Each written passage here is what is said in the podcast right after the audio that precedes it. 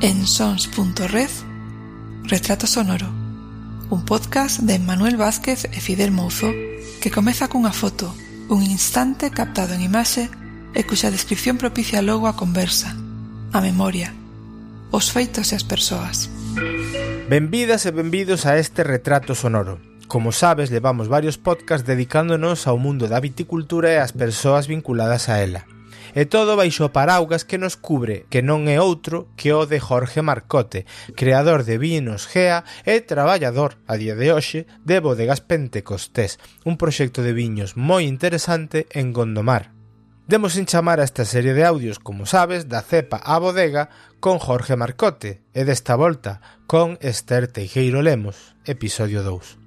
Seguimos con este segundo audio con Esther Teijeiro, eu mesmo e como che dixen Jorge Marcote, e logo do que falamos das cousas máis persoais de Esther, imos coa súa faceta máis laboral, máis profesional, pero que non podemos deslear, desligar da persoa, pois sempre levou o seu mundo do viño baixo a súa especial visión, o ecolóxico. Antes de entrar a saco, que mencionar do episodio anterior? pois que dame magua que as circunstancias que xa mencionamos no primeiro eh, que non teñamos un podcast que podería resultar unha conversa de varias horas e apenas quedará en algo máis de dúas. Esther ben o merecía, pero vaya, como sabes, a voz non daba máis de sí. Ainda nestes audios poderás dar constancia diso. Ao final no podcast vos conta de que Esther é unha persoa moi próxima, sencilla, moi sacrificada e traballadora, a pesar de que, como ben nos dixo no primeiro episodio, moito non lle gustaba traballar. Vaya padecemento lle debo destino. Música Podemos comezar a darlle algo de contexto aos audios.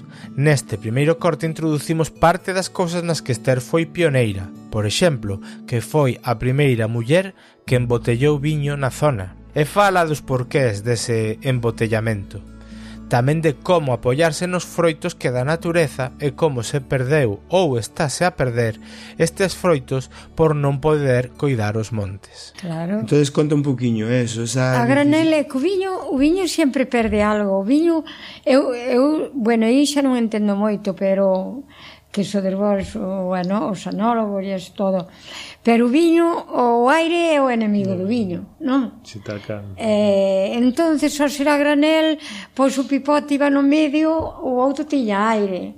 E sempre acababa derramándose un pouco. E na botella, pois sempre está Claro, na botella se queda tamén tres días aberta tamén xa non sabe igual. Non, eh, me parece. Sí, sí, sí, sí. E bueno, e ademais eu vía que se vi, vivía, traballábase moito, pouco diñeiro. Xa. Pouco diñeiro porque o vendías a un precio moi baixo. Eu non sei. Era un negocio para axudar a economía familiar e non unha empresa como coñecemos no, hoxe en no, día no, no. Era un para ter un beneficio grande. Porque dicíamos, de algo hai que vivir. Claro. Pero había que coller negocio da cireixa, negocio do viño, negocio de, de buscarse a vida por aí. Mm. Algo. Porque aquilo non daba para vivir. Xa, xa, xa. Falas da cereixa. Supoño que tu, to, todo esta contorna, toda a natureza que tes por aquí, eh. permite facer unha explotación sí. dos recursos que hai que ten a terra, a propia terra, que dá porque hai moito bosque, hai moito, pois, haberá moito cereixal, hai, haberá moito casta, casta, castañeiro, e incluso supoño que cogomelos, non? Moitos, moitos eu non vou eles porque teño medo, porque... porque hai que coñecelos moito. Hai que conocelos moi ben. Claro, pero haberá xente que precisamente eh, era algo que che quería preguntar. Eses recursos están aí e a vos axudábamos moito a, a, a ter unha economía, non? É que antes a, coller, a Tireixas axudou moito, sí. moito, moito. Uh -huh. Pero agora todo está ao monte. Está ao monte. Si, xa non se poñen cirdeiras, xa se cortaron moitas, xa uh -huh. quedan no medio dos, dos pinos, que os pinos avanzan encima das, das cirdeiras e que xa a cirdeira morre. Morre. Claro e que opino, a pesar de que é máis autóctono teo que teóricamente que o eucalipto, que aquí eucalipto non tedes, que eso é unha bendición, é unha porque na nosa zona, en Coruña, provincia de Coruña, provincia do norte de Lugo, hai moito eucalipto, e eso sí que é unha peste, porque é unha peste, claro. porque acaba con todo. Cando, por exemplo, aquí tedes visitantes, porque dixaches que no verán, por exemplo, métese moita xente, ou agora no outono, e a xente vai aos montes, o mellor a coller os cogomelos, ou coller castañas que ao mellor non lle pertencen, eso a vos ah, non creo que vos faga moita gracia, non? Porque hai xente que ten a costumbre de ir aos sitios sin ter unha vinculación familiar ni nada, coller do que non é deles. Pero é que non fai moita gracia, porque a xente que, que ven a coller non colle a que está arriba, Colla de baixo. A, a, Entonces nós dispósemos que collera de riba se queremos comelas. Claro. Eh, iso é que non fai gracia. Pero non é porque collan unha presa de cireixas. Xa. É que sempre collen as millores. Claro. Non as que lle chegan. Entonces, despois, cando a xente que... Os que temos os árboles, queremos comer algo, temos que coller as de arriba. Claro. Pero, o sea que en ese aspecto ti non eres das que negan que a posibilidade de que veña alguén por aí, bueno, se sempre se que respete un pouquiño, non é tan malo. Non é tan mal, claro que non, pero bueno, tamén veñen Eres de... moi generosa. Veñen de sinvergüenzas, porque nós tiñamos un mazairo aí, de... temos dos mazairos aí. E un ben moi cedo, pero unhas razas moi grandes, pero non saben tamén. Pero como sabían escoller as que sabían ben? Claro. E ilas comeron todas. E un se meteu por dentro, casi lle puñamos unha telai, e se meteu por dentro e dixenlle, bueno, mire, por dúas que quedan collas, porque xa non deixan máis ninguna, porque nós non podemos probar unha. E tiña vendelas o mazairo. Pero hoxe dúas e mañá dúas e pasado tres levaronas todas. e eso tampouco gusta, non? Porque... Xa, pero claro. bueno, tampouco se vai reñer por eso. Imos co viño.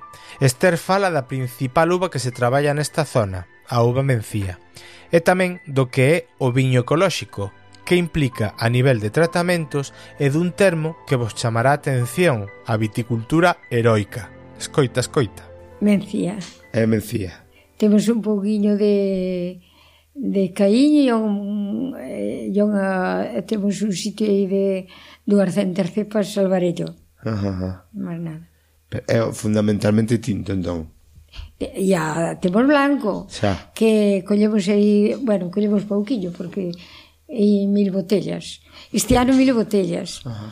Pero tiñamos que coller dúas mil, pero bueno. veñen uns anos tan malos po ecolóxico. Xa. Porque non se pode dar sistémico. Sistémico que é? Pero porque, xa falar desde que foi a primeira persoa sí que tivo en Galiza unha adega ecológica, sí, ecolóxica. Eso íbamos a tratalo agora.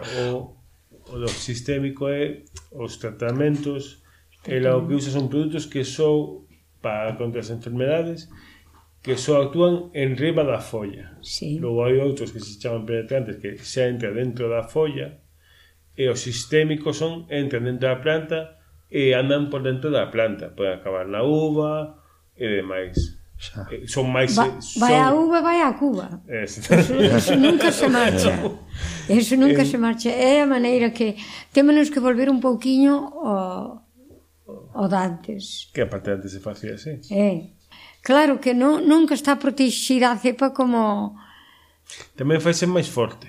Claro. Que eu cando traballaba aquí, que teño a parte do Estel, fin, que sei ecolóxico e tal, claro, o tema de botar o, os produtos ecolóxicos que quedan riba da foi entón, como chove, se chove, hai que volver a botar. Hai que volverlle dar. Nós temos que, por esa maneira que se chove no mes de junio, hasta o mes de junio non importa aínda que chova en maio. Mm. Pero se chove no mes de junio, cando cando está expurgando isto, levo todo. Xa, xa, xa. E por eso... En cambio tamén a planta faise máis forte.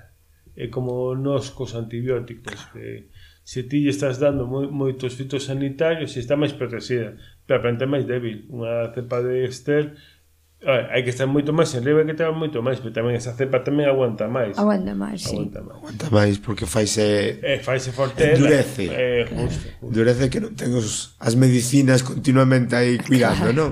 Faise claro. boa porque Non se molesta tanto coas medicinas. Claro. Baela nin abonamos porque ah, uh, agora non só facemos agora, abona ela mesmo coa erva toda que dá. Mm. Como non damos herbicida, tamén O que sí sei é que eh, aquí sei que lle chaman ou chaman vos como é a viticultura heroica. Heroica, heroica sí. Eh, onte falando con Jorge lle decía que sodes entre comillas como os percebeiros no mar, porque tedes que mm, traballar en uns desniveles que chegan a ser peligrosos porque un mal paso e Ola, eh, cai un arrolos ou que? Claro. Pero bueno, xa se rompen unhas veces pernas e xa, xa se leva moitas controladas.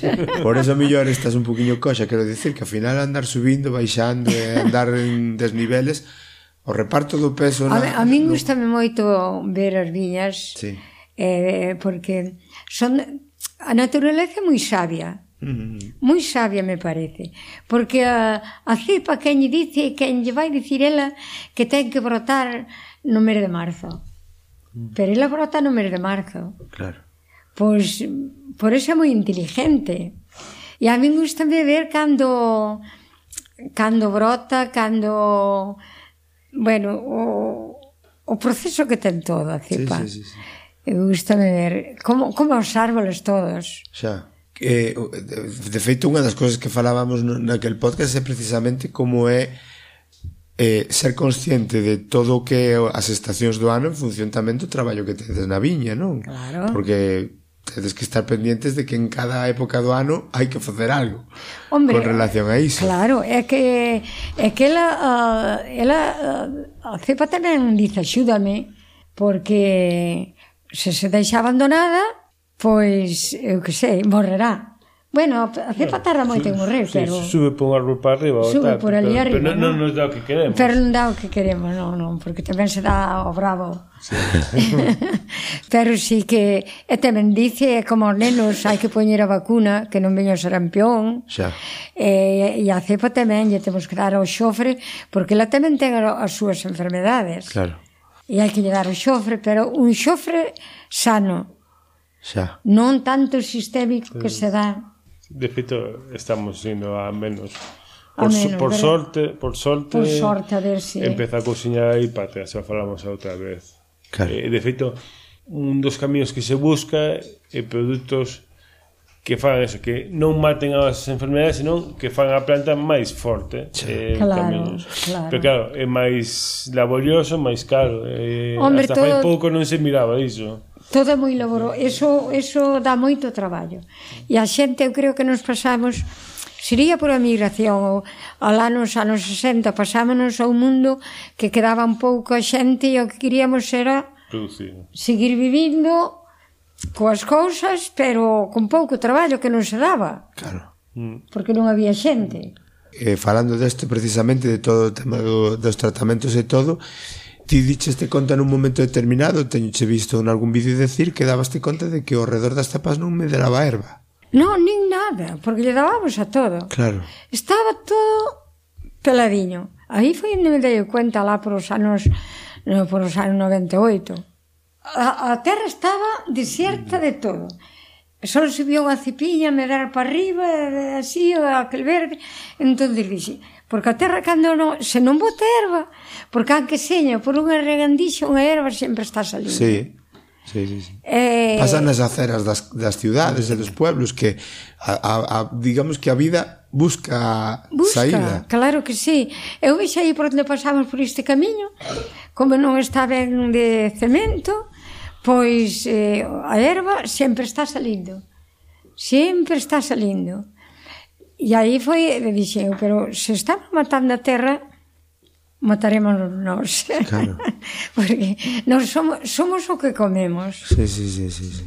E, e, e a partir de aí xa foi cando, digamos que empezaches a recoller un pouco, non sei se dicir unha fama, pero Bueno, pero antes deso empezamos coa bodega de riba. A bodega de riba fixera, que leva o meu fillo pincel, fixera eu. Que Dese, en, en que ano nos foi? A de pincel o que No 87. 87. Sí. 87. E aí, bueno, e aí xa tuve mar, eh, porque todos dicían que iba a ser viño de, de, de viño de Almacén.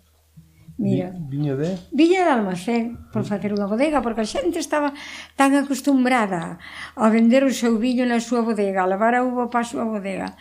E ao, e ao facer así, eh, así que cando huberan unhas máquinas e todo, que iba a ser viño de almacén.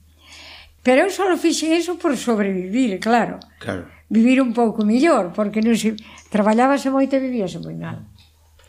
Pero tamén era porque, porque, porque te preocupaches de que realmente está, eras consciente de que o que se estaba producindo podía ser perjudicial para a salud. Claro, claro, eso si sí, dixe. Cando, cando no 98, que foi cando fui ao Consello Regulador, un día chegamos a unha viña e vimos todo que estaba todo sin unha pura erva Claro, se, que medicinas daríamos daquelas? Porque nos demos de tamén herbicida. Sí. Por 95. 95, e dixo, bueno, está acabouse. Entonces, eu non sei quen me dixo que o, que se podía meter un no Consello Regulador, a verdad que non o entende, xa non sei nin quen me dixo. no Consello Regulador, que había un consello que te informaban deso. Uh -huh. Eu nin sabía que era o Consello Regulador de Monforte, nin nada. Pero cando empezaste con pincelo, era sen, sen consello, sen nada. Montaste Eso sí, no, nada. No, Eso no, o no, e, no. e fuches dos primeiros no Consello, non? Claro. Foi a primeira bodega. A primeira bodega. A primeira bodega que se fixo. Eh? Uh -huh. eh, que lle tuvemos poñer viños da terra. Viños de chantada. Entonces por esa bodega, despois, ao cabo de dous anos, xa, xa puñeron a da cova, outras 15 bodegas, me parece. E xa deron viños da terra. Pero iso foi porque eh, eu non salía de agricultura. Uh -huh. De logo, e aí te informaban de todo. Uh -huh. Non? E cando empezamos esa bodega, dixeu, se Rioja lle pon un sello á botella, porque non lle imos poñer nós que non había sollo, sello ningún.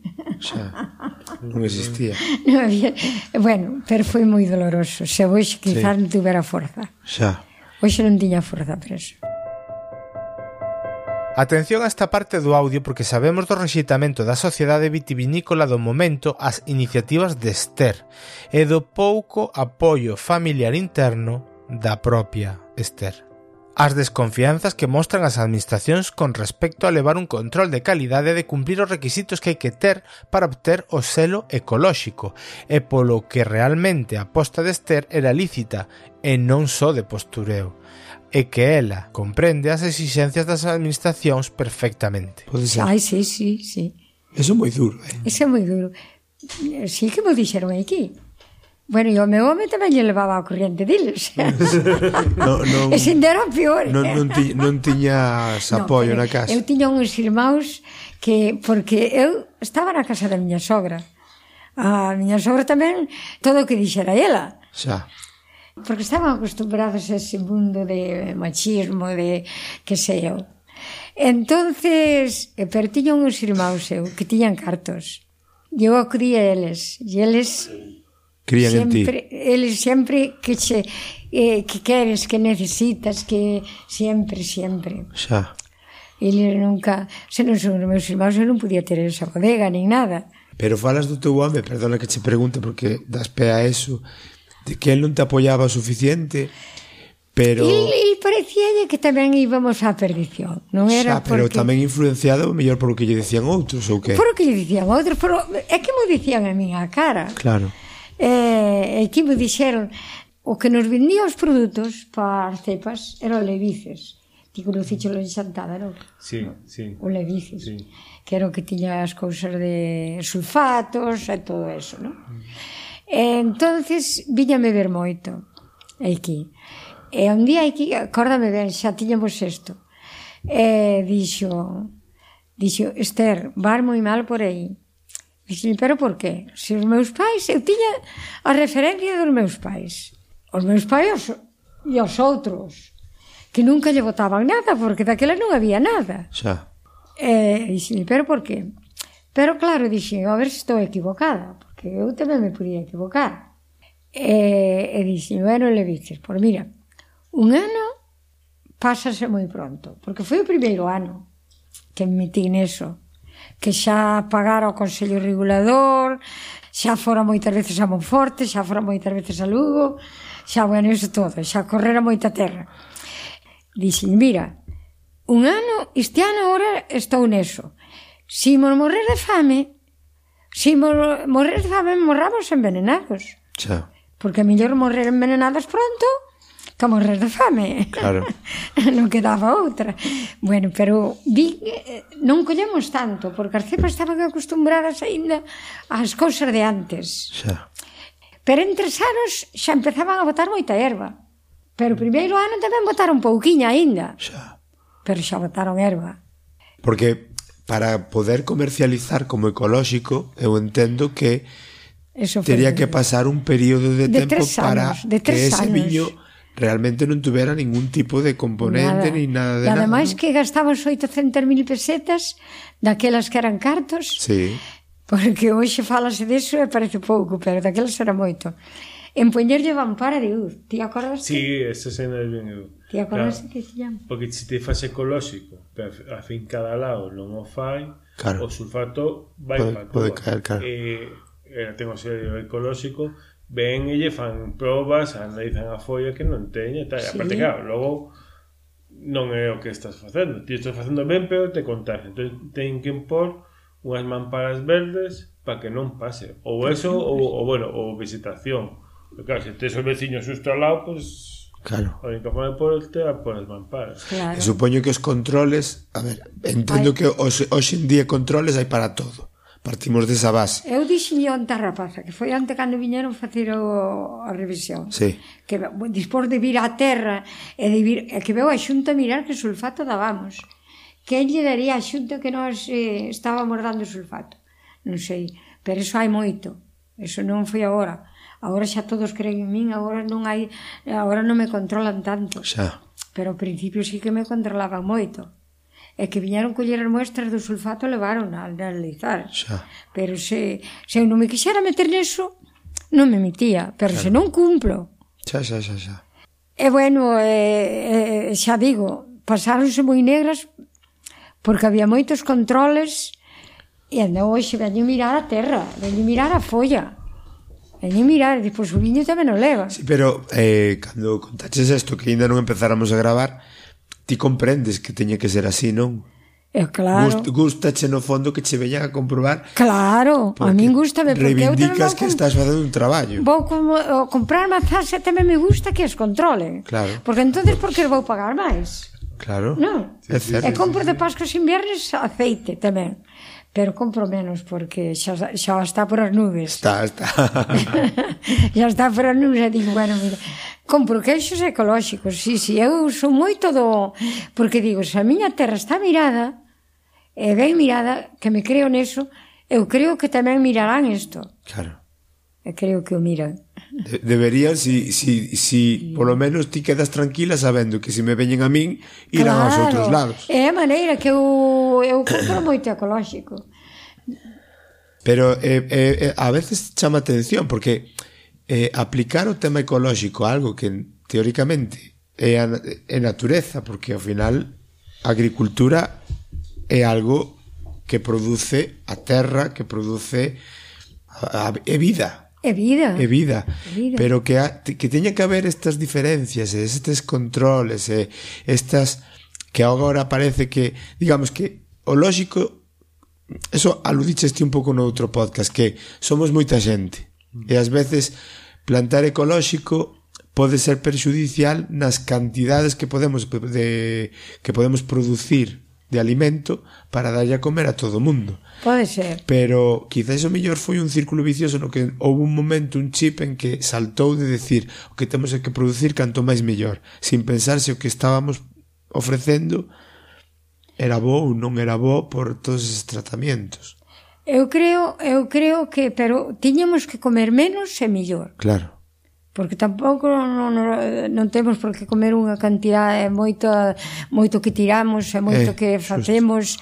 Eh, eu creo que non se debía facer eso, porque hai un rapaz de aí de, de Rías Baixas que veu ti, usted non sei se conoce Lucía Freitas, Sóname, esa cociñeira. Sóname, sí, sí, sí, de Santiago. Sí. sí. Sí, pois veu aquí e tro, veu ese rapaz cunha italiana, viñeron moitos, estuveron aquí comigo. E resulta que me dixo o rapaz, mira, tú non sabes o que lle dan, o que lle dan aí nas Rías Baixas. Dice, porque hasta se tapan todos que só se lle ve os ollos para dar ese produto eses produtos. Dice, pero logo non hai unha casa que non teña unha persona cáncer de pulmón. Eso, eso de que ven. Eso, cando se meten en eso. Eh, Ah, foi foi co, o falar cunha amiga de co tema do cancro que como fa un estudio a ver o que sabe. Xa. O que sabe. Sí, sí, sí, sí. Eh, iso outro día, iso outro día non que foi xa no mes de abril, me parece, que, que estuve en Taboada nunha feira que tamén que tuveron para darlle nunha festa que tuveron tamén tiñan charlas sobre o viño, porque Taboada tamén é de viño e, e veu, veu unha de xunta e veu unha bióloga e, e viñeron moitas. E dixo, dixo é que dentro de pouco todo vai ser ecolóxico. Dice, porque é imposible? Ah, eh, Dice, é imposible porque a sanidade está saturada de tanta enfermedade O mellor pode ser que haxa igual, pero vexo que están dicindo todos, mira, se queres vivir bastante tempo come sano. Sí. E non estamos comendo nada sano. Xa. Logo tamén se producimos un poquinho menos, pero tamén todos intermediarios e todo, ganamos todos un poquinho menos todo menos, o mundo. Claro, claro todo mundo. A maior é igual de rentable facer un poquinho menos. Claro. claro. Es, ese, ese, no, e ade ademais outra cousa. Ter máis traballo ti. Pero tú non te creas que a cepa vai dar menos, porque nós este ano tuvemos algunhas que chegamos tarde e barreuno, non? Pero tuvemos algunha cando lle demos cedo, claro, porque tiña un viño tremendo. A pente, o que estamos falando antes, se acostuma a a eso e se fortalece. Eh, fortalece e a cepa que queres son todas cousas cousas dela, que viva co dela. Claro. Eu non sei, eu, ao mellor estou un pouco loca. No, no. É, pode ser. Moitas veces, eh, unha das cousas que eu digo que hai que aplicar o sentido común. Claro. Eu penso que no, no que diste hai moito sentido común.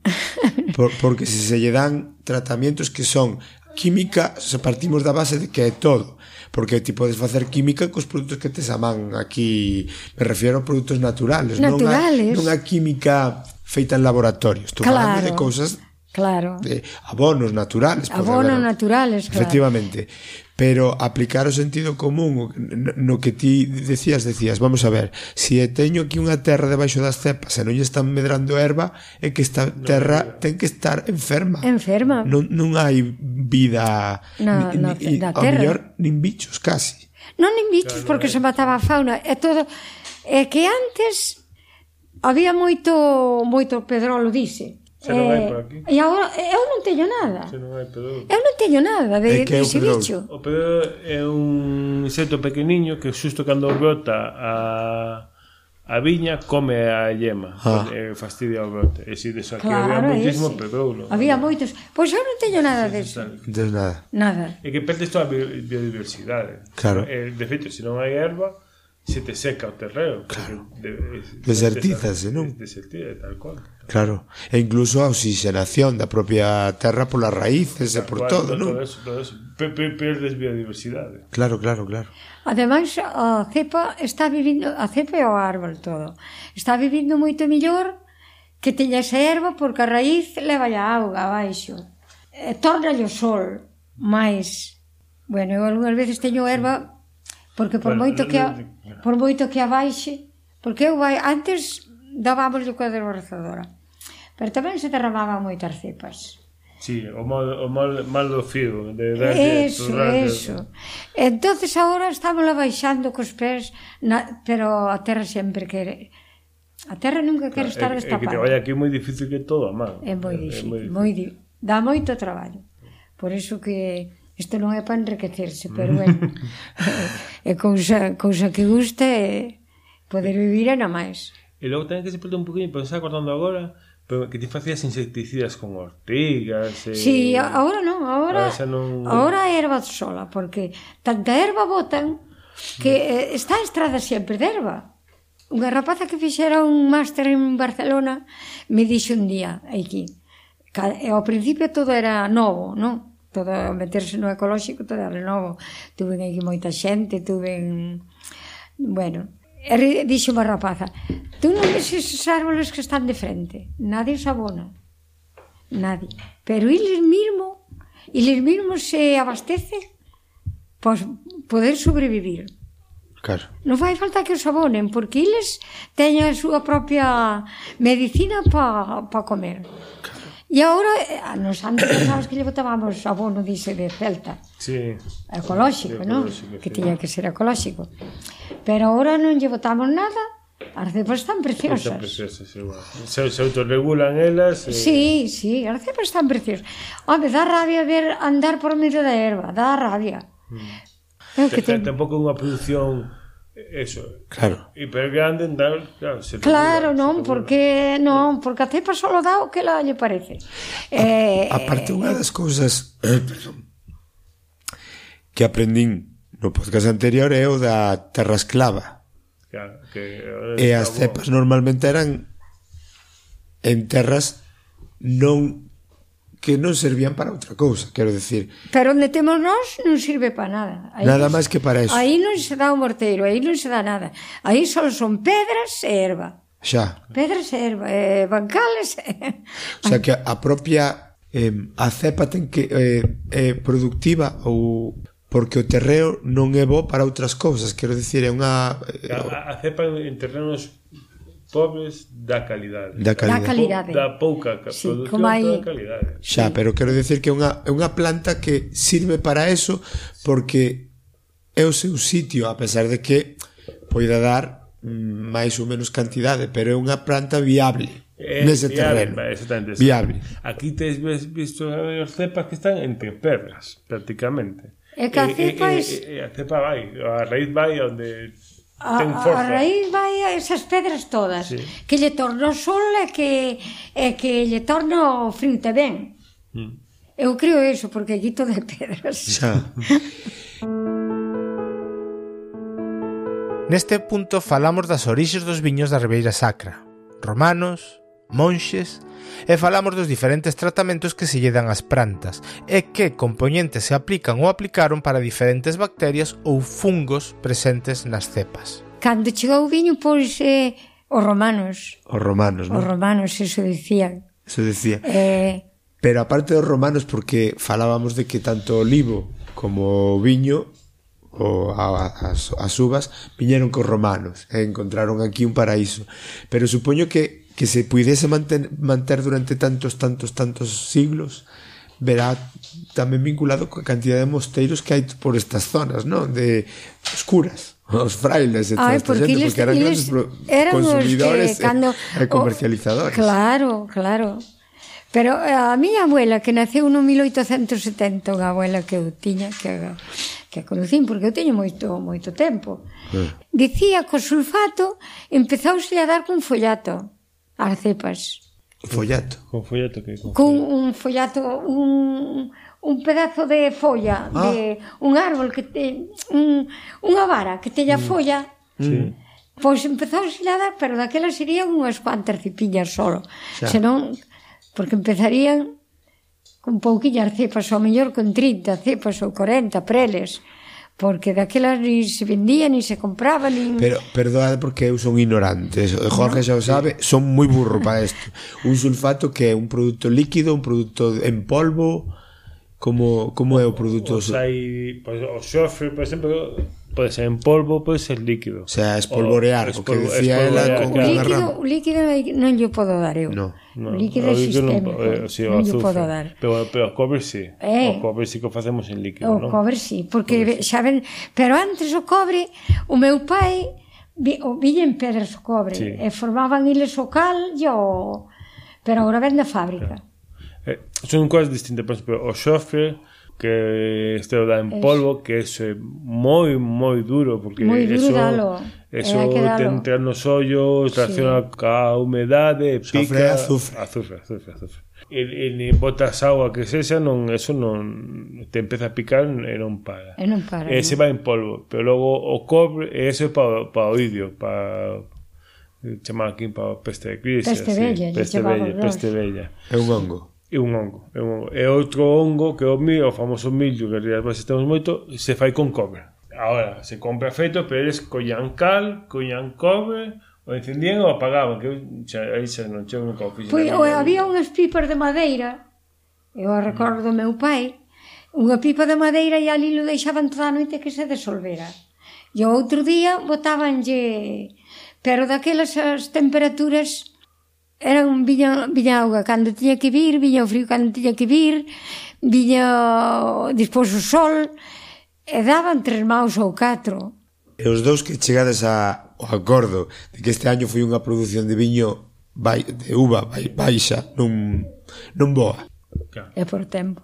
Tal cual, non? É porque está loco. Exactamente. Chove claro. cando ten que chover, claro. fai cando ten que... Chove no mes de junio, como se fora de inverno. Como inverno. Recordas? Sí, sí, sí. Por sí, menos sí, aquí. Sí, sí, sí. Como se fora de inverno. Xa, xa, xa. No, iso, non é, iso non ten xeito. E o inverno estás en manga corta pasando o día. Está, o, o sea que está loco. estamos de acuerdo de que hai cambio climático, Esther. Sí, hai cambio. E moitos dicen, non hai eso? Pois eu creo que sí. Porque ven esa auga torrencial Nunca tuvemos aquí en Galicia olas de calor. Nunca soubo hasta agora. E agora hai olas de calor que cando leva tamén. O godello leva todo. Porque xa é moi sensible, moi delicado. Levo todo. Godello blanco. Godello, sí, godello blanco. Vas vendo. Conseguindo cousas xa. Eu, eu cando traballei aquí, eu traballei aquí fai 15 anos, 14, 15 anos. Pues Tive dous anos, xa xa, xa, xa, xa, xa, xa, xa, E nós cando traballamos, o frío, os compañeros se levaban moi ben e tal. Agora, a auga, e a pouco menos que empezaba a chover, xa parábamos, Jorge, a auga non, non sei que tal. Yo estamos a menos 5 grados e a xente traballa e tal. Mira, o que, o que nos caeu onte pola noite. Sí. O sea... Choveu, non, é que choveu moito. É unha locura. E antes, locura. Aquí, aquí en Lugo tampouco chovía o que chove agora. Pero, pero ainda que chova agora, Está moi bueno, ben. Agora sí, porque que toca. é o tempo da auga. O peor é que esta auga veña despois no mes de junio. Claro, que en junio aquí nunca cho, nunca chovea. Aquí en junio sempre dicía eh, San Xoán, claro, dicía os vellos. Aquí comezo falándolle que unha sociedade na que se apreza a investigación, o desenrolo e innovación, ela Esther, sendo unha muller do rural, adiantouse case que 30 anos paradóxicamente é algo que está moi presente en toda a conversa e é que hai que volver atrás, ela di que hai que volver atrás, facendo o que facían os que había antes que ela, os seus avós, os seus pais. En aquiles, Hándicas, en aquiles tempos, efectivamente. É o que te iba a decir, porque hoxe en día, a pesar de que son necesarias políticas que eh, fagan que a igualdade sexa afectiva entre homens e mulleres. Hombre, somos todos iguales. Exacto. Pero eu quero dicir que quero dicir A igualdad é que a muller respeta o home, sí. o home respeta a muller, pero a muller que respeta tamén o home. Claro. É igual, sí, sí, porque... Sí, estou de acordo. Tampouco me gusta, o home ten que ser oncera a No, no, no, no, no. Somos todos iguales. Claro. Nin a muller oncera a á izquierda, nin o home oncera a á izquierda. Claro, pero por eso mismo ti, sendo hoxe en día un debate que ves que está todos os días na televisión, os políticos parece que non saben falar de outra cousa e todo, ti fuches unha muller adiantada nese aspecto, porque eso está hoxe en día moi en, en boca de todo o mundo, pero ti fe, botaxe este pa diante nun tempo no que non era o normal, e menos no rural. Menos, no, menos aquí. Claro. Eu xa digo, eu non sei, así, a mí un periodista me dixo, tú fuche moi rebelde, E, e, e dixi, eu, eu non sei se fui rebelde ou non, pero tiña que tirar para diante porque cando hai fillos te vai que de comer xa. nos estudios, se se pode. Non? E dixen, ya había que salir adiante e había que ver a vida que tiña que seguir avanzando, non quedarse quietos, nin que tuviéramos que emigrar a outro lado para poder comer, eu que sei, non... Xa. Pero, pero levase moi mal, eh? Levase mal. Lévase moi mal, porque algunha vez sí que algunha vez sí que dixeu, de verdad, co mellor vou engañada. Pero eu creo que era máis forte o dicía, pero se eu non quero matar a nadie con estes venenos porque porque se lle lía por espelto, mira que telo que dar coa mascarilla, que telo que dar as... E dixo, pero sai que dalo así, que traira isto. Claro. Para dalo. E, eh, bueno, eh, fun así, pero bueno, non sei, non sei, Se digo, se hoxe non o fago. Coas que levei. E a min recórdame uns periodistas que viñeron de Navarra e que me fixeron unha revista. E, e claro, eu lle dixen, o pior é erva, claro, estábamos acostumbrados a non ter erva. E dixen, o pior é erva, que me dá moito traballo, eu non sei que farei da miña vida. Bueno, xa non sabía, xa estaba metido neso. O que pasa é que ese periodista falou con un, de, con un asesor de Francia, que foi o que me mandou a revista. E solo me recordo que me puñe así. Le dices a Esther que non se preocupe por la hierba, que la cepa tamén quero compañía. Entonces xa me deu un pouco de ánimo. Dixía, bueno, pues, isto era un asesor que levaba eh, no ecolóxico moitos sitios era o asesor de España, era o asesor, non sei, de Polonia, non sei de cantos sitios. Puñe a revista, que eu non sei. Xa, xa, xa. e, e a Quilome, a mí xa me deu un pouquiño de... Di, bueno, se cepa que era compañía será verdade, tamén a xente queremos compañía. E, e así, así, pero a erva tiñame por o camiño da amargura. Porque non estábamos acostumbrados á erva, e despois eu ver tanta, Pero ti cando falas de que hoxe en día non farías é porque te encontras nunha situación vital xa máis maior e máis tal. Pero ti ese espírito rebelde, por eso te preguntei eu se si de pequena eras traviesa ou tal, traviesa, porque eh. o, o que ti fixeches ten un punto de travesura e de rebelarte contra o que estaba máis ou menos establecido. Perdón, pero eu tiña unha irmá que era moi estudiosa. ah, morreu a pobre. Morreu, ai, pobre. E, e resulta que eu eu como gustábame máis xogar á corda, que se xogaba daquelas, eses xogos que había coas rapazas todas, non? E, e despois dicía, lle dimo problema, cando na raíz cuadrada e eso todo. E dicía, mira, non sei que dixo maestra, dime que. E ela dicía, por que non escoitaches? ela sí, ela, ela sabía todo. Ela sabía todo porque lo ela era libros e libros e libros. E eu era máis... Non, non era... Pero porque seguramente non encontraches tampouco cando, cando tuveches que buscar as solucións e ir ao que decías ti, desplazarte a, a Chantada ou a Monforte ou a, aos, aos organismos, aí tamén tuveches que ler bastante para saber exactamente donde, donde te movías. Ai, sí, sí. Bueno, eh, eh bueno eu... pero eu, eu tamén aprendía fácil, pero cando non escoitaba... Claro. Non sabía de que vía nada. Xa. Pero ibas, ibas sola? Achatada. Sí, cando ibas a xestionar todas esas cousas, ou acompañabate alguén?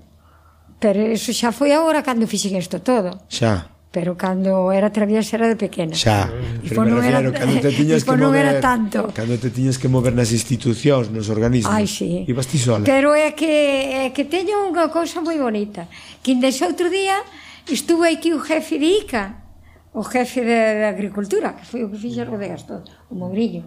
Pois ainda venme ver todos os anos aínda.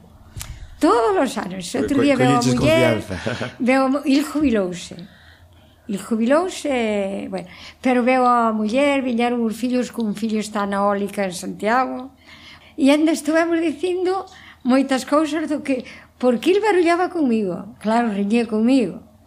E eu tamén barullaba con il. E recordame unha vez baixando aquí, porque hasta viña por os papeles aquí, cando, non, cando tiña que mandalos a Santiago. Eso foi moi traballoso. Xa. E eu a Lugo, bueno, e non, tiña, non había coche.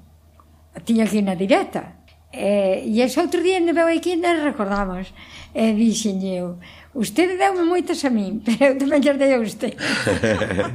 porque, porque un día baixando de aí, dixen eu, se non me dan o sello agora, había xa dous anos, se non me dan o sello, eu botame fora deso.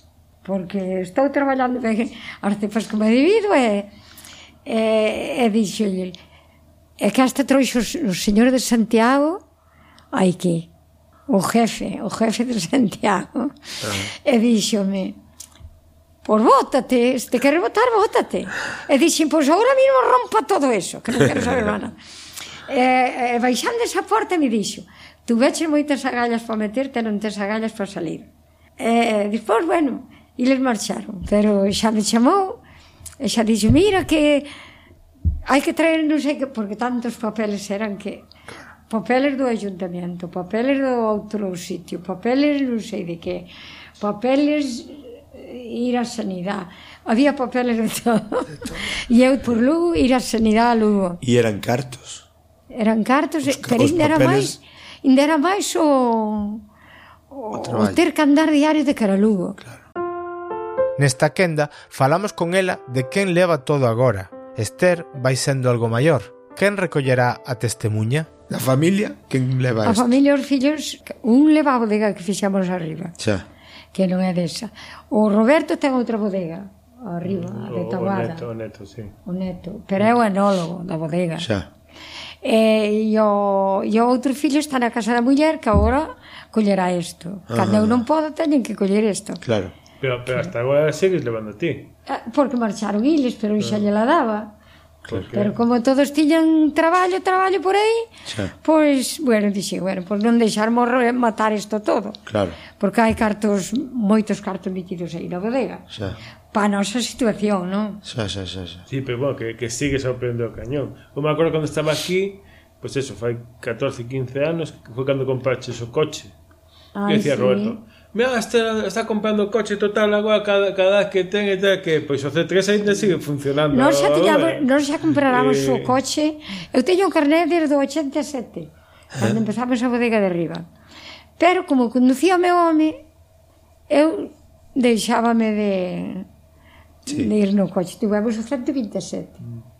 Pero despois tamén se acabou, non? Claro. Tuven que comprar, tuven que comprar este. Xa. Ainda teño hoxe. Sí, es que ainda vi unha foto non sei onde fai pouco. Eu, mira, o C3 que dicía o Roberto, para que o compres xa total, cada que ten non vai usar. Pois mira, 14, 15 anos eh, o coche sí. sigue, se sigue sí. usando. É que aquí, aquí hai que ter un coche. Se non diar mío, claro. había que marcharse de aquí. Iniciamos este tramo conversando con Jorge de si sería positiva a volta de poboación para traballar viñas que igual están perdidas ou non. Contan os dous das dificultades que poden atopar as persoas que queiran retomar o cultivo e o papel que debería tomar a administración nesta situación. É duro. É, é duro. Sí, hai que empezar a decirlo. Dime, ahora onde ven unha cosa que me dá moita, moita tristeza aquí do, da Ribeira Sá que ti ves ladeiras con viña ou, ou traballas e ves outras a monte. Pero, por exemplo, agora, cando vi Bueno, iba moi atenta a carretera que, que non era doado. Pero se ti miras para, de, para, para o lado, había bancais. Esas viñas antes estaban traballadas. Entón, ti ves agora de frente, ves monte, pero realmente está todo traballado. Xa. Entón é unha, unha pena que todo eso se perde. E logo que unha vez perdida hai que empezar dende cero. Hai que cortar todo, empezar o sea, dende cero. Esas cepas non valen. Eso non, non, non vale. No, no, pues, a cepa é primeiro que se perde. Claro. Hai que podala, máis ben a poda. Ya, eh, habías falado no te penso que a cepa eh, é unha é unha enredadera. O que nós o sea, temos Enredadera, non, perdón, é un sí, sí, enredadera. Sí, sí, bueno. Enredadera. Eh, cantos porches non haberán casas con, claro, con todo entón, cheo de... É da familia Mm. Entón, o seu é trepar o que estás falando. O primeiro que fai é cando queda monte, pois sube hasta un árbol. O, sea, sí. o seu non é estar dando uva. Nos, temos esa perda continua de que ela quere escapar e nos apodamos para que se para que se manteña para que se manteña aí. Entón, no momento que ti a deixas a monte e non a podas, pois ela se escapa. Entón xa eso volver a recuperarlo é imposible, imposible. Hai que empezar dende cero. Pero entonces, si non é factible o mellor recuperar certas cepas, hai que empezar desde cero, e empezar desde cero, dilo ti, é moi duro. É moi duro. É moi complicado conseguir que volva xente a estes lugares. É moi difícil. Hai que darlle valor. O, a única solución é darlle valor. Pero valor en, no es, pero para conseguir fixar poboación nestes lugares, a que se pode dedicar un? a parte de... Isto teña, isto tiña que ser a administración que lle dera dicir, mira, tú traballa e servíñale hasta que dien, pois tes esta paga. Tes unha subvención. Porque según lle están pagando a mellor por estar mirando, os terrenos a administración tiñas que recuperar todos, porque iban a vivir da terra. Claro. Non queda outra. Eu non quero dicir aquí, pero hai sitios hai sitios que tamén me se mete fácil unha pala. E hoxe unha pala tamén se mete por calquer sitio. Sí coas carreteras. Xa, xa, xa. Pero iso ten que ser a administración porque hasta 5 ou 6 anos non iba a dar eso. Xa. Ou 7. E a xente que ven a traballar necesita comer. Necesita vivir, claro. Necesita vivir.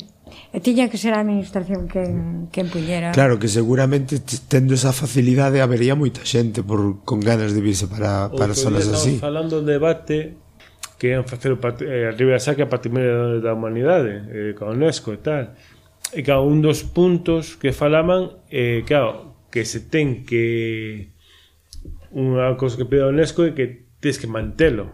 Xa.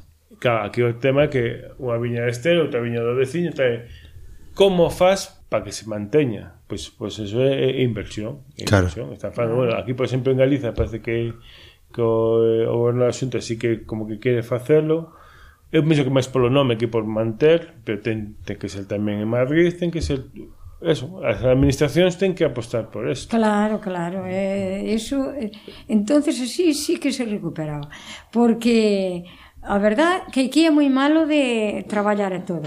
Pero o viño non hai mellor. Non hai mellor. Claro. Non hai mellor. Nos o, o Benres tiveron, viñeron, bueno, están que facer un proxecto e viñeron do Priorat a explicar o que habían feito no Priorat eh, queren, bueno, que foi un tema de, de que toda a DO vaya por parcelas, por povos, facer unha identificación e que vaya o viño identificado de que povo é, de que parcela, bueno, facer un traballo de eh, e por, e eh, por en valor.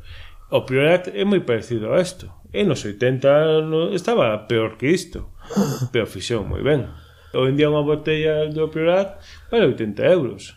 Eu cando fui a visitar aquelo, claro, nos temos sexto este, coño, nos sexto temos en Galicia, pero encima ainda por riba é verde, que é moito máis bonito. Claro.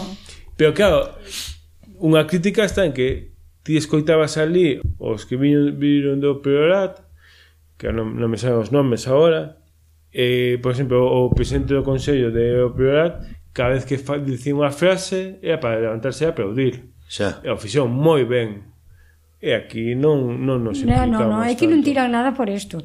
E aquí se se recuperou algunha viña e están quedando moito claro. outras vez, outra vez. Claro. A mí, por exemplo, dixo unha frase moi boa que me quedou grabada que era Nos cando votamos nos 80 80 principios dos 90 eh, no, nos 80 para tema de facer ADO no priorate potencial cando nadie apostaba por priorate hoxe en día eh, é eh, o máis coñecido e dixo, cal é a aposta? podemos facer dúas cosas facer unha terra forte con moitas adegas pequenas ou queremos catro adegas grandes e unha terra que viva para darlle esas catro adegas. Eles apostaron por facer unha terra forte.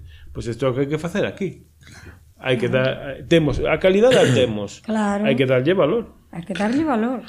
Non sei sempre falamos, unha, unha botella, eu viña a hostelería, unha, como, como unha botella de Ribera que vai valer máis que un Rioja? hasta que ven aquí o coñecín e logo ves a calidade cando faz ben.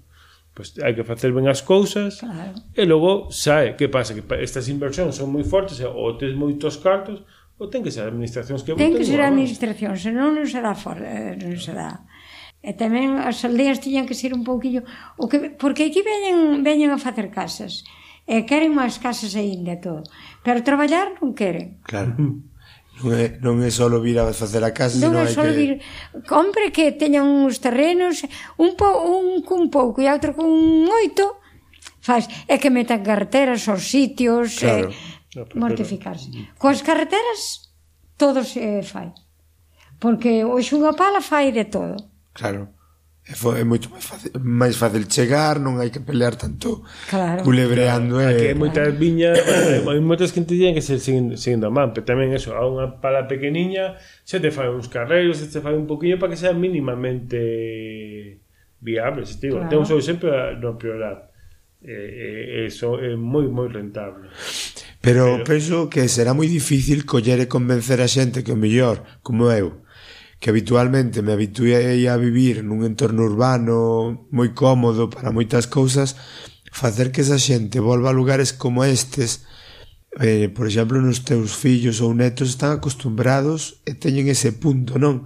Pero facer que unha persona que ten todo a man, de repente volva aquí e encontre este estes problemas que hai de comunicacións e todo, ten que facerse moi duro. Quero por, dicir, hai que ter moita gana, a, moita gana. A comunicación tiña que ser a administración. Xa. Porque senón non se vai facer nada coa xente.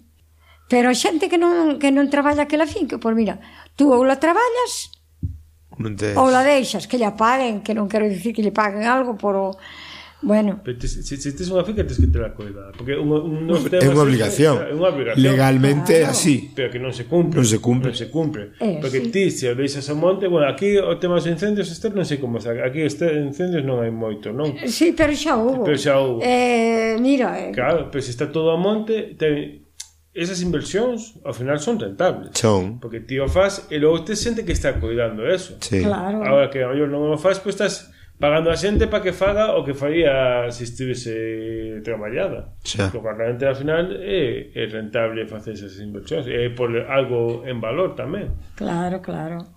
claro. E logo están todos metidos nas cidades, a isto, bueno, te ten que gustar. Xa. Pero bueno. Voltamos agora a un punto persoal e temos unha perspectiva moi especial en canto á forma de ser desta xente, desta xente do rural, desta xente que vive do agrícola no que se refire á súa saúde e é que son duros como croios, como pedras. Está con respecto ao bebé... Do teu marido, cando, cando lle corteu os, os dedos, sí. porque son duros como un clavo nun ataúd. Eu cheguei xusto a vendima despois de cando se cortou os dedos co cable. Sí. E me contaba, te acordas do Kai, o alemán? Sí, sí, sí. Me contaba, isto que se cortou os dedos, que nadie sabía reaccionar, colleu, colleu os dedos, e, ah, que, imos ao hospital ou que? que están, non sabía reaccionar nada e, e el foi capaz de, de facer. Sí. e me quedou aí porque, bueno, eh, a xente dura a xente, a xente... bueno, Pero, a xente é, dura porque levas un controazo eh, e tens que seguir ade, adiante únicamente que rompes unha perna. Sí, bueno, que non, que non, pode que, bueno, que non podas maior, pero... pero que se levan moitos controazos non é andando por aí. Claro. Pero bueno, pero é moito máis bonito con...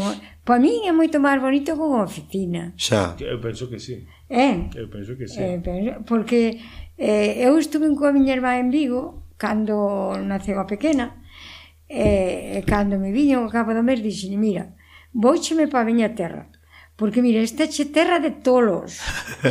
Corre para o autobús, corre para outro sitio, corre... E, pero, eh, pero se alá traballamos, e non fai falta correr así. E por iso digo eu que moito máis... Pero hai que querer a naturaleza, hai que... A, a todo ya, ya hai que querer, porque senón xa. nada gusta. Eu estou un espectáculo, estar aquí traballando, de, de, de, de incorporarte e darte conta que estás vendo. Claro É un privilexio. É, é un privilexio, é un privilexio. E logo é duro, pero tamén é natural, por exemplo, cando vin a traballar para aquí, eh, este contaba onte que eh, os fines de semana traballaba de camareiro, non? Ah, Rivera Saca, Heroica, non sei que. Eu non viña do campo, que eu con Roberto traballaba 12 horas e dormía 12, pois non, era super cansado que non estaba acostumbrado a facer isto. Pero en cambio, eu que a espalda teño un daquela maneira, eu aquí traballaba, e vale, dormía moito que estaba cansado Pero eu chegaba o fin de semana iba a traballar de camareiro e a, e a espalda máis reventaba. Porque Mas, é, isto é saúde, duro, pero saúde. Es, claro. é, é, estar, estar nunha fábrica facendo o mismo gesto oito horas, pois eso é moito peor. Pero mira, é duro, sabe, é, agora non é tan duro, máis duro é o sulfato, no? o sulfato é o máis duro. Pero hoxe xa será tamén con máquinas. Xa. Por iso digo eu que ainda comprían máis carreteras. Claro. Donde entras esa máquina, non importa. Dar o sulfato tamén. Tota Douno eu hoxe, se non fora a perna. Claro. Porque coller esa boquilla e ir dando sulfato por aí non é traballo. Xa. O pior é carretalo ao lombo. Claro. Como antes. O sulfato é duro en calquera circunstancia, pero nestes terrenos todavía máis porque hai que subir e baixar con el o, o, o lombo como distí, non? vaise faise moito máis difícil ese traballo Mm, ti os achaques que tes, por exemplo, da perna ben vinculado con este terreo no, ou é unha cuestión xa de no. que Eso ben vinculado que que teño moitos anos e que que cheguei aí. Pero no. rompiches pés, porque escoiteche decir que ti mm, por traballar nestes terrenos o pé rompichelo máis dunha vez e dúas, non? Oh, no. Non rompiche no. nunca un tobillo, nin torceche no, un tobillo. Non, nunca rompí nada. Nada. Eh, sabe cando cando erlo hai un pé? o subir a direta do Orense. Ai, sí. O subir, caíta, ca, ah, estaba na acera e quixen baixar, pensei que era llano, e torcino, e caí encima do... E, e foi cando erloquei. Xa, xa, xa. Pero nunca rompí nada. O que pasa que esta perna acabouseme. Xa. Non, acabouseme a rodilla. Artrosis. Eh, claro e teño que facer aí algo. Pois eu tamén teño 46 anos e teño artrose nunha rodilla, o sea que estás ti mellor que eu. pero, pero nunca un brazo nin nada por aí. Bueno, algunhas veces a cabeza, xa. porque le daba contra unha parede, facía un pote, mm. e eso, pero, pero si roto nunca.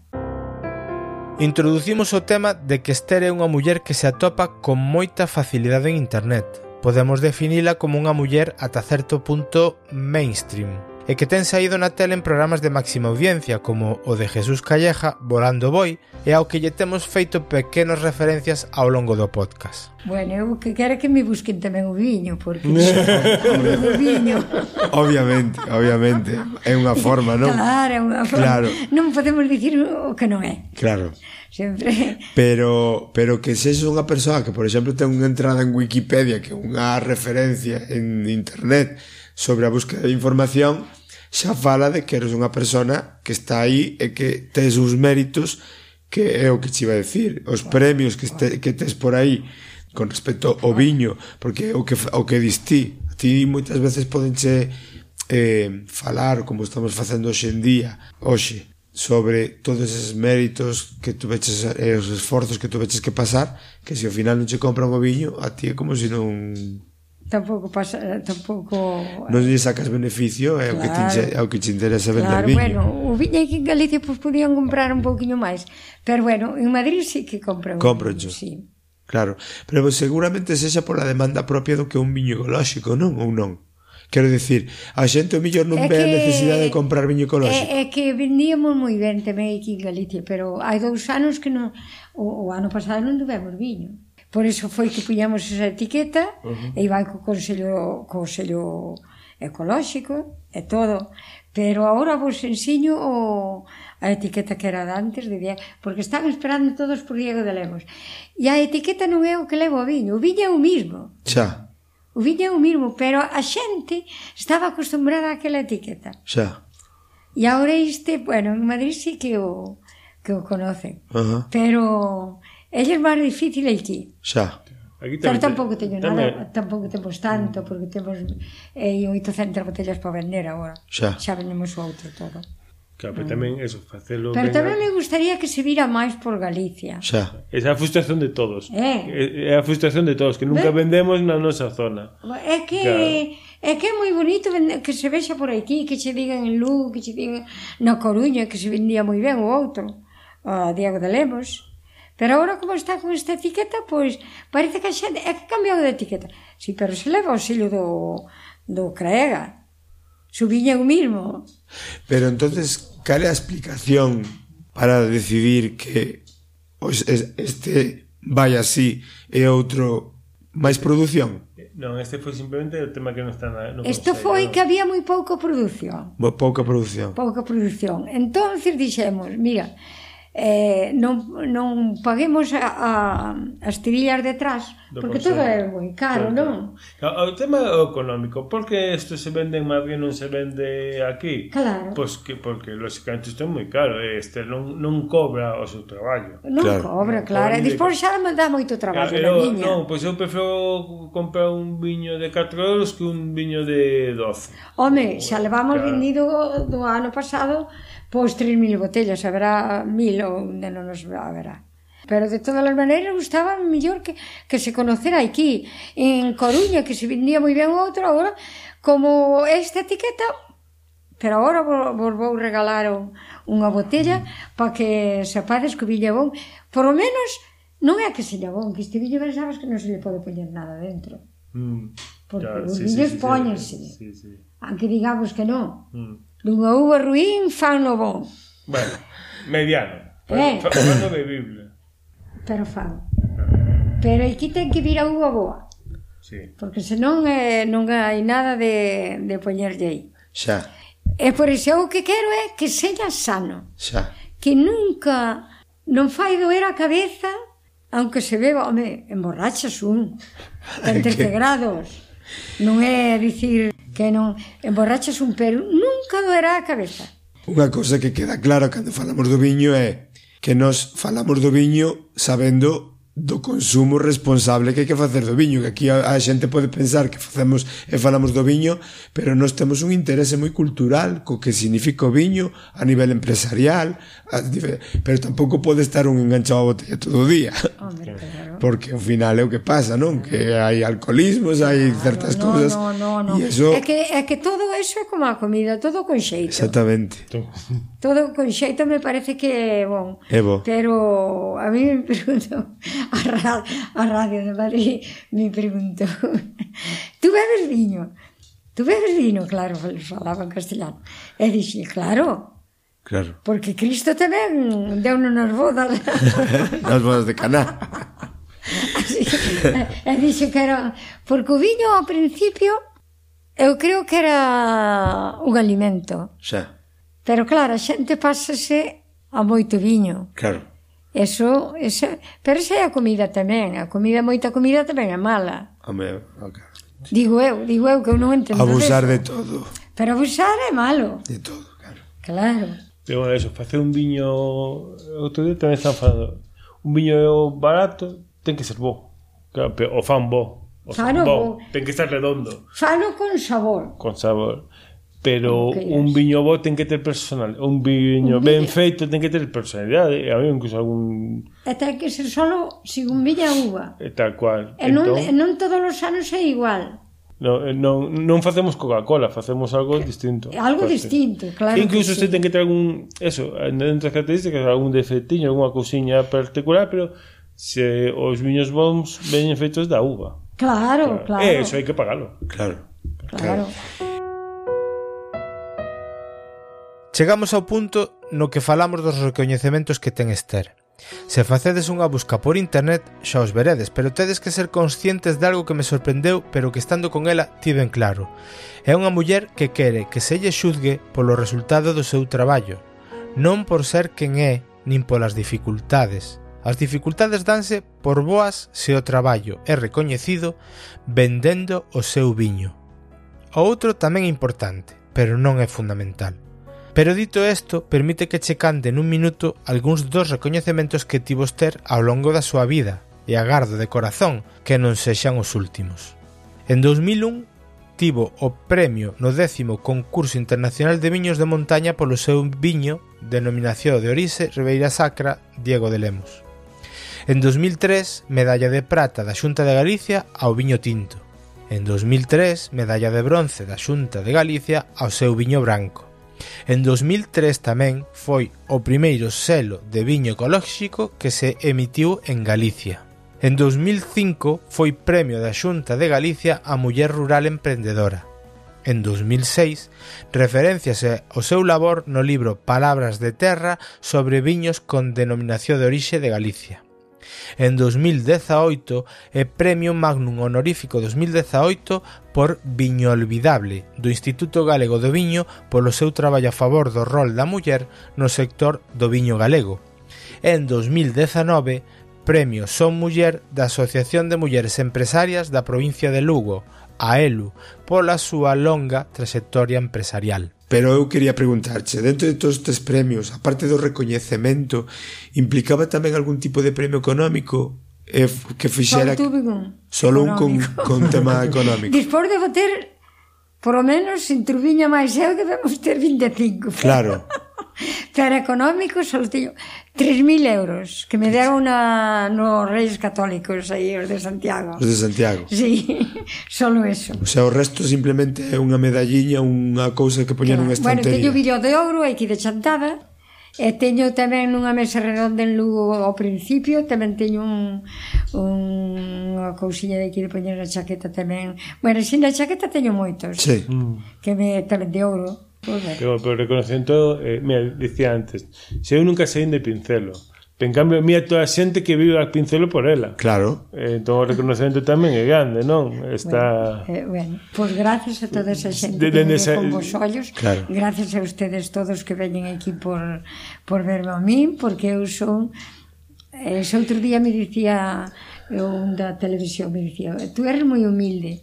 Eh, dice, porque non quixen ir á televisión a Santiago. Me invitaron, pero non... Non, non, non, non, non, quixeches. Pa que se non son de televisión. Pero, pois, pues, camarada va estupendamente. Ah, yo, ah, yo é unha experiencia de vivir. No, bueno, veo o día da vendimia e dixen eu, eu son como son, como nacín, donde vivo, sei de donde veño e sei a donde vou, me parece que son unha muller que traballei por necesidade moitas veces e nada máis dos premios que tes, de cales te sintes máis orgullosos, dos que recibiu o viño ou de eses premios que che deron por muller emprendedora, muller rural, muller botada para adiante. A ti cal te enche máis o do viño, seguramente. Claro. Porque o da muller ao final é como que premiante pola túa condición de muller. E ti claro. querías que, que se que recoñece o teu traballo, que o teu traballo é o viño. É o viño. É que eu lle dixen outro día a radio me gustaría que este viño que vai sin produtos químicos que o tomara a xente de boa voluntad que nunca lle fará mal e que me gustaría que este viño pois se conocera. E a xente, ao conocerse este viño, e que o viño anduvera por todos os sitios, pois tamén a xente se metiría máis en, en, en traballar as viñas así como hai que traballalas. ¿no? Poder, poder transmitilo, hai que transmitilo claro. para que Hai que transmitilo, claro que sí. E chegamos ao final. Como mencionei fai un momento con todos os recoñecementos, houve unha exposición en Santiago, no Museo do Pobo Galego, Atlánticas, e as colleron entre outras mulleres para poñer exemplos de mulleres de Galicia por seren loitadoras e que además destacan nos seus campos de traballo. Ela era unha delas, e lle preguntamos se era unha ledicia, satisfacción, poder formar parte desta exposición, atentos á humildade de Esther. Era poñer en valor o traballo non de tantas importa. mulleres. Eso disfrútalo, non quero dicir, a no, ti fai che... Non me no, importa non lle das modelo, mérito. No. Eu son quen son e nada máis. Xa. Eu non son unha actriz. Xa. Eu non son unha muller que teña moitos cartos. Claro. Eu non son unha muller que viva que vivo ben, porque me chego que eu creo que non é máis feliz o que moito ten, senón o que menos necesita. Creo eso. E eu son, eu son esa muller, pero eu porque me poñan a la... Que me gusta, sí, que me gusta, por mira, esta muller que fixo este viño, este viño que non é nada que me parece que non é nada malo, porque malo non é. No, gustará máis, gustará menos, contrario. porque non vai gustar a todos. Claro. Eso con todas as cousas. Por bon que seña unha cousa, a mellor non gusta. Xa. Eh, pero bueno... E, e cousas que son malas que gustan moito. Que, que gustan moito. Que ese é o problema. Ese é o problema. Ese é o que dicíamos ese outro día, dicíamos, hai cousas que se comen por aí de unhas cousas, unhas tonterías que saben tan ricas e sabe Dios o que levan. Xa. E eres capaz de entreterte, tes algún tempo, tipo de pasatempo fora da viña? Teño aquí moito. Tes. Fora de aquí non. Eu teño unha, unha sobrinha médico en Madrid. E, e ela me dice, tía, vente para que... Veu iso outro día, ainda aquí, co, está casada con un médico. Iso outro día non, que xa hai un mes. Pero bueno, bueno, como hai pouco, por iso. E tía, dixe, eu en Madrid non quero estar nin por nada. Eu non sei, eu, aquí non, aquí Hombre, non sei a que poderemos chegar, porque aquí tamén virán delincuentes, e sabe Dios. Sí. Non, pero de momento que nos falamos con todos, imos a viñas, conocemos todas as viñas. É outra cousa, me parece. Xa. Sínteste querida por todo o entorno. Por toda sí. a xente sí. de Pincelo, sí. non sei cantos sodes, sodes poucos somos sí. Sodes vos, sodes. Sempre hai alguén, alguén que se máis rebelde, que che gusta me, menos ou máis, pero non. E que falábanos todos, e temos as viñas ese trociño de viñas que onde temos as nosas. Pois veñen de Chantada, conocémonos, eu vou a Chantada, falame todo o mundo. Claro. Todo o mundo de Chantada me fala. Pero non son unha muller porque cando quería mellor viaxar non pude E agora non quero. Non quero. Non me gusta. Pero non saliches nunca. No, fun a Asturias, Asturias fun a Vigo, eh, fun a, Vigo. a Coruña Estive en Coruña oito días con un irmão que tiña ali Un irmão marbello. sí. Nada máis Jolín E podía ir Eu teño unha Tuve un irmão en Venezuela, ainda teño Ainda teño E les tamén, porque a filla tamén é médico Porque esa É unha historia E se irmão meu está en Venezuela, a filla é médico. E a neta é que está en Madrid e médico, porque ah. se escapou de Venezuela. E eu digo sobrinho porque digo, mira, sobrinha é tua mãe. E dice, yo tamén. Yo tamén soy sobrina, unha rapaz. E digo, pois, pues, que seña sobrinha logo tamén. Sí, sí, sí. Que me pagaban o viaxe porque estuvo moi ben. Oxe estarán mar mal, pero eles comen. Sí. Eles ainda comen. Non está como daquelas para viaxar. Claro pero que me pagaban todo, todo para que fora, canto me pediron que fora, e eu non quixei. Xa. Parece mentira que queiras que veña moita xente, pero ti non vas a ningún eu lado. Vou, eso sí. non vas como... Eu non vou. Así que... Non sei que, que máis podemos dicir, Jorge, porque uh, eu, que non, é imposible. que é imposible. Bueno, yo, lo único, bueno, ya es onde, eh, onde estamos, que aparte de facer o que facía, eu me acordo que facía meles tamén, e logo presentaba ao restaurante. Xa. Sí. Que iba a viña pola mañán, e eh, logo viña aquí a dar a xente de comer. O sea, eh. Tuvemos moita xente, moita. Sí. Moita, pero e bueno, aquela estaban máis, viñan os rapaces a axudar, eh? Cando sí, había xente, non sei. un de fin de semana. Claro. Eu cando aquí xa por semana, que, que eu penso que xa vea menos xente, pero fin de semana aí na terraza e sí, todo. Había moita xente, estaba sí. cheo. Xa, xa, xa. Moita... Inda, inda hoxe, inda, iso outro día lle demos o Camilo, e iso outro día lle demos de comer o, a, a 18 que viñeron, que viñan sempre de Lugo. E, e que veu o, o que estaba eu non sei, que troixo escolta. E se que indo colleron cousas malas do banco, que era aquí de chantada. O pai, porque il veu por o pai e trouxe a muller, que tre, trouxeron escolta, pero xa hai 20 anos, non? Xa. Daquelas. Mario Conde, Mario Conde, non? No, non era Mario no. Conde. Outro que, que, que o colleron non sei en que con... Pero non sería este o que era Es que eu son mal con... De, que, de Galicia. De, o de Ela non Banca. estuveron no Banco Bilbao Vizcaya. Quen estuvo no Banco? Gato. No, en, en Vizcaya. No, e, ele era de aquí, bueno, o pai era de aquí, porque veu por o pai, o pai era de aí de Chantada. E viña, bueno, que lle fixera unha tortilla case todos os días. E que moitos días dicía que non estabas, non? e, e, e tamén veu o fillo e a muller. A muller, si, ele traía escolta. Eu me acordo aquí das últimas épocas que estive que é un sitio que isto engancha que viña un amigo teu xoven que viña de Coruña que o tío tiña que ir ben aos negocios mas non me acordo como se chama que viña con un Audi un Audi este o deportivo e tal. Aí se ovo a dicindo ben. Es, ben, ben. Sí, e vi, sí. viña de Coruña, era. E sí. viña a axudar, era abogado. abogado. E viña o fin de semana aquí a axudar sí. a este por placer. Sí, sí. A, a axudar agora. E le gustalle moita a natación. Xa. Non, son tres irmãos abogados. Pois xa ainda me chamou onte. Mm. Sí, sí, é eh, moi bon. Eh, un día chamou me dice, Esther, non me podías facer unha tortilla? Estaba na playa da Cova estaba ella a rapaza, non? E, e dixen, ai, Kiko, non sei se che poderei, que hai che tanta xente, non che podo facer. Dixo, bueno, pois, veu il, e comemos a tortilla a unha da mañá, porque il axudoume a atender a outra xente. Pero, bueno, eso foi hai moito tempo, porque... Pero é bonito eso, é. Eh? É, é moi bonito. É moi bonito, sí, é moi bonito, sí. Eh, eh Tú te vas a tener que hacer, te vas a tener que hacer eh, esquiveu, do, doblaje. Esquiveu, esquiveu comer moitas veces o Beira. Ah, sí. O Beira a muller. Con xente que traía, non sei que. Era. Xa, xa. Cociñabas ti? Sí. pero Cociñaba, todo, servía... Pero todo todo cousas de aquí. Xa. Como cocidos de aquí, con, con todo de aquí polos aquí que os teño, bueno, agora non os teño que xa os acabei. Ecolóxicos eh, que andan aí Vas sueltos. Produto fora bo e a tu toque personal xa estaba, non? Era por produto. E sabes que estás comendo aquí saber que o vea claro. ela. E dispor vou, eh, traio carne ecolóxica. Xa. Porque xa hai de todo. Xa. Se se quere pagar.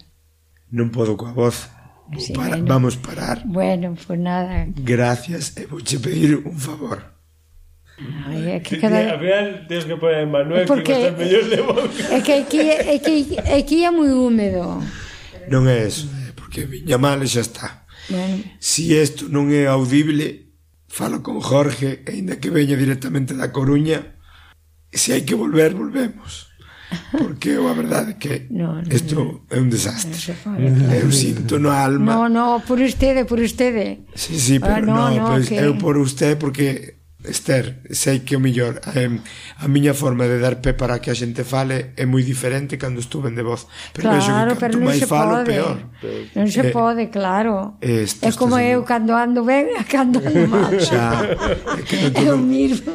ou cando se está de humor ou non se está de humor. Oh, eh, sí, como sí, todo pero sí, como que todo, sí. nunha cousa que, que é fundamental falar que fala, falla a voz que non, non, non pode facer máis. No, claro que non. Bueno, pois eh, por nada. Momento para despedirnos deste da cepa a bodega con Esther Teixeiro Lemos e Jorge Marcote e dar os agradecementos pertinentes.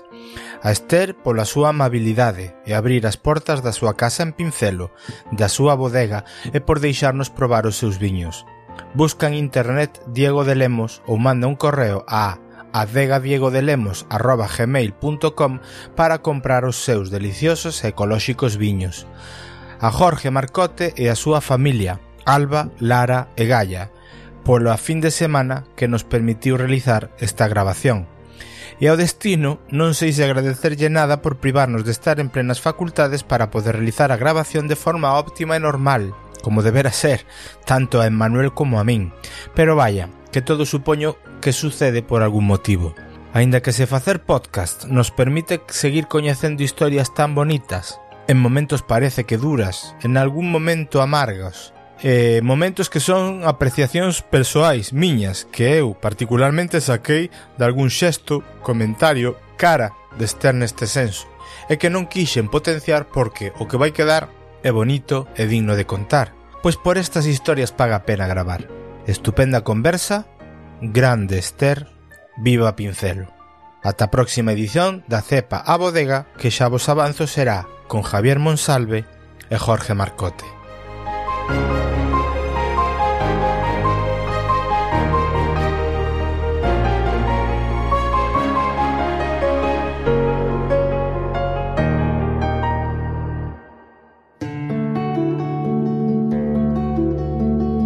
Se queres falar connosco, podes a través da conta de Twitter, de Facebook e Instagram arroba o retrato sonoro. Tamén nos comentarios de sons.red barra o retrato sonoro.